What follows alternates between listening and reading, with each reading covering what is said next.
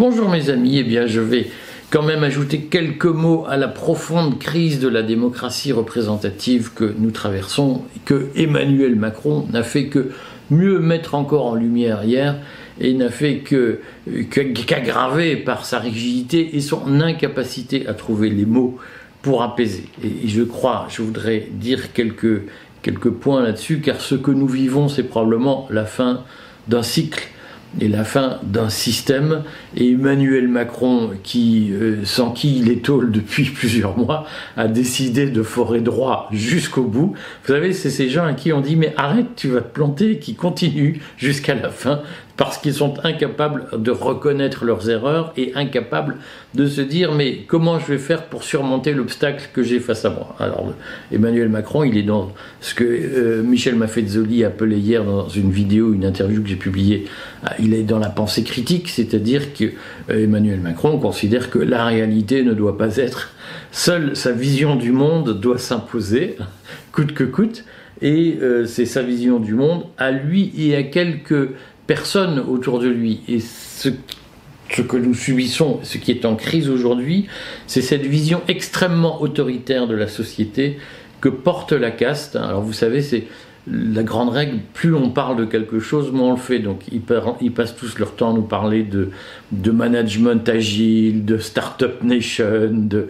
démocratie, de lumière, d'intelligence contre l'obscurantisme nationaliste du petit peuple. En réalité, ils sont l'autoritarisme, ils sont euh, cette espèce d'incapacité à se remettre en cause, ils sont la rigidité, ils sont l'arrogance, ils sont euh, la certitude d'être supérieurs et ils sont l'incapacité à reconnaître l'humanité dans l'autre. C'est ça aujourd'hui qui leur pose problème. Alors je me souviens d'avoir eu euh, ce retour un jour d'une visite de, de Roux Bézieux, qui est le président du MEDEF, au cabinet de Roux Bézieux, était allé au, cabinet du, du, du, Premier ministre, je crois à l'époque c'était Jean Castex, en septembre 2021 et euh, le camarade de Roux Bézieux avait entendu un jeune conseiller dire de toute façon les Français sont des nuls, ils, sont capables de tout accepter pour pouvoir prendre un café à une terrasse. C'est le mépris profond, euh, ce sentiment que des petits marquis ont de ne pas faire partie du même peuple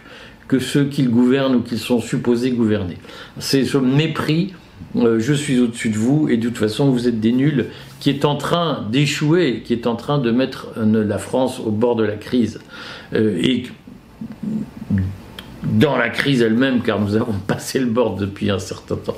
Ce qu'il faut voir, c'est qu'au-delà de cette question des retraites, c'est la question même de la démocratie représentative qui est euh, en jeu. Alors pourquoi D'abord sur la réforme des retraites elle-même, on l'a vu, c'est que au fond, depuis 2008, il y a eu une réforme de la représentativité des syndicats. Les syndicats sont euh, construits sur une base d'élection dans les entreprises hein, et, et de représentativité dans les entreprises. À ce titre, la CFDT représente à peu près 25% des salariés, la CGT aussi, c'est-à-dire à chaque élection, ces syndicats euh, engrangent des voix. Alors on peut en penser ce qu'on en veut. Il y a eu un vote dans les, élections professionnelles. Soit on prend ça au sérieux, soit on ne le prend pas. Si on ne le prend pas au sérieux, on supprime les votes dans les, dans les, les entreprises. Si on, fait, on considère que les votes dans les entreprises ont un sens, eh bien, il faut à ce moment-là que les syndicats qui recueillent d'importantes voix, qui recueillent avec FO, CGT, plus euh, CFDT, ça fait à peu près 60% des salariés en France, on doit à ce moment-là admettre, peut-être même un peu plus, on doit à ce moment-là admettre que si ces gens font des scores aux élections, ils sont compétents pour discuter, pour représenter les salariés dans les questions sociales. Ah, c'est-à-dire que sur la question des retraites, euh, il était normal que les syndicats soient associés en amont et que leur voix soit prise en compte, non pas par esprit de conciliation, mais parce que ils ont une légitimité de l'élection qui est plus forte que celle euh, de, fonctionnaires, de députés qui ne sont pas soumis au régime général des retraites. C'est quand même ça qui est extraordinaire, c'est que en 1945, lorsque euh, le, général de Gaulle, lorsque le gouvernement provisoire de la République française ont, décidé d'établir une sécurité sociale sur ce qui avait déjà été construit en 1941, l'idée, la différence entre le système sous Vichy et le système sous de Gaulle, c'est que le système sous de Gaulle a la prétention d'être l'expression d'une démocratie sociale, un instrument aux mains des travailleurs. Et là, on a des mecs qui nous disent, ben, nous, fonctionnaires, nous, élus, nous ne sommes pas au régime général de la Sécu, mais on va le réformer, et ceux qui sont au régime général de la Sécu, qui élisent des représentants dans les entreprises, on ne va pas les écouter. C'est quand même extraordinaire. Mais nous sommes la démocratie, et ils sont l'obscurantisme. Donc, euh, on, marche sur la tête. Et le premier sujet, c'est évidemment ce qui est en cause, la capacité de la loi à discuter de tout. Euh, en réalité, la loi ne peut pas tout.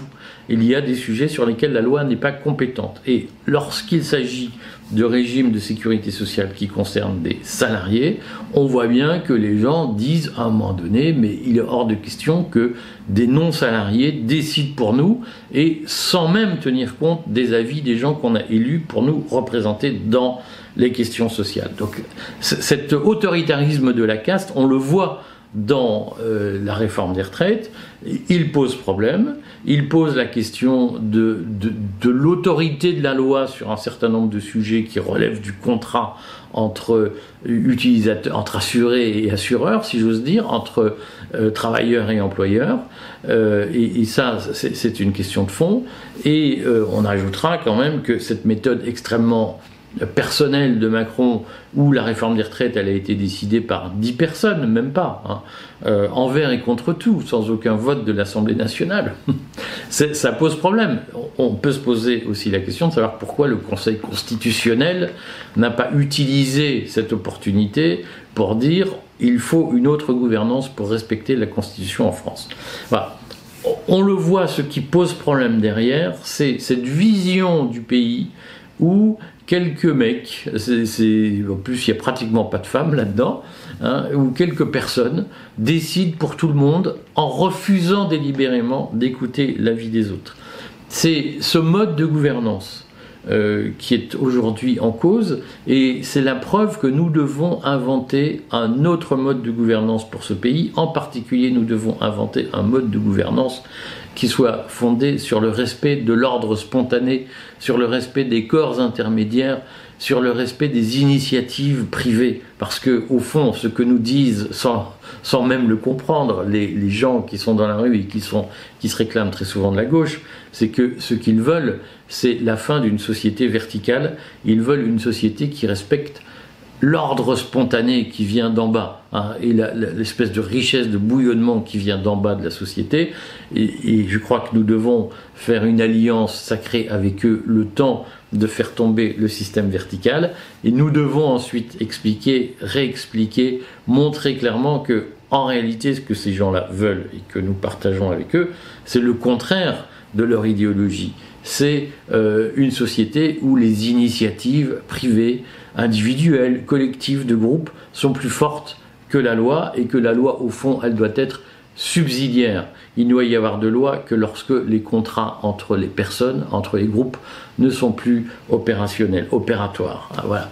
Donc, ne nous trompons pas. Aujourd'hui, ce qui est en train de la défaite que Macron va subir, qu'il a absurdement repoussé au mois de juillet, c'est la défaite de cette démocratie, démocratie représentative qui est une démocratie censitaire où euh, une élite euh, autoproclamée très souvent, une caste détient le pouvoir, de caste de petits marquis qui méprisent le reste du pays. C'est ça qui est en jeu et je suis très confiant sur le fait qu'il euh, y a un stop qui a été dit, qui a été prononcé dans le pays et qu'on aura du mal désormais à arrêter.